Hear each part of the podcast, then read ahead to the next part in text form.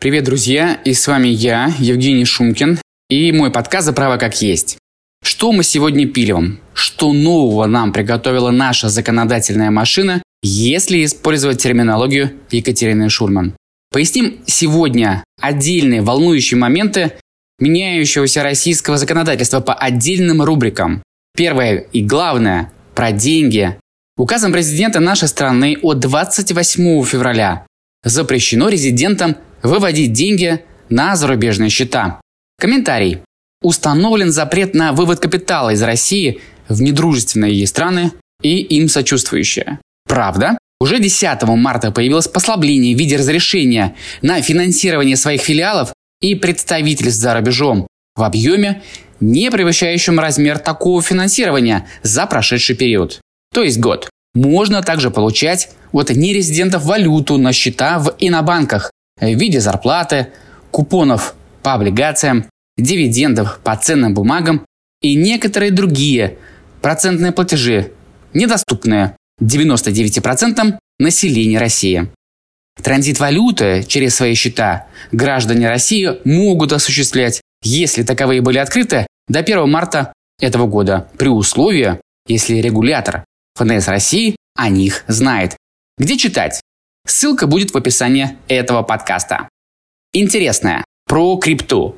Изменение федеральный закон от 9 марта этого года о декларировании физическими лицами активов и счетов в банках дают шанс освободиться от уголовной ответственности за валютные и налоговые преступления лицам, которые представят регулятору декларацию с данными о его имуществе здесь и за рубежом, а также приведет свои активы в Россию. Правда, криптовалюту это не касается. Комментарий. Такая мера с точки зрения государства вполне объяснима. Уголовный риск раскрытия своих активов гражданами нулевой. Если эти активы не под санкциями сейчас, может попробуйте, а? 1% населения нашей страны. Где читать? Ссылка будет в описании этого подкаста. Приятное. Про.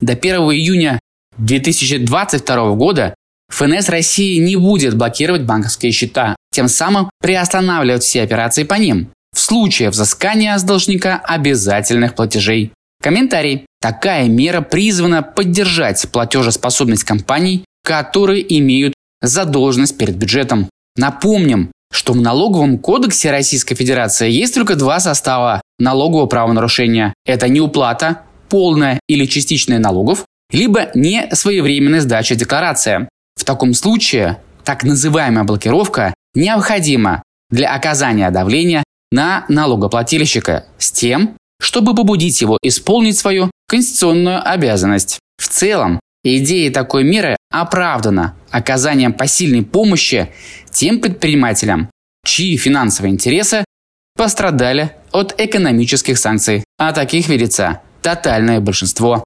Где читать? Ссылка будет в описании подкаста. И сразу здесь про налоги и уголовный закон.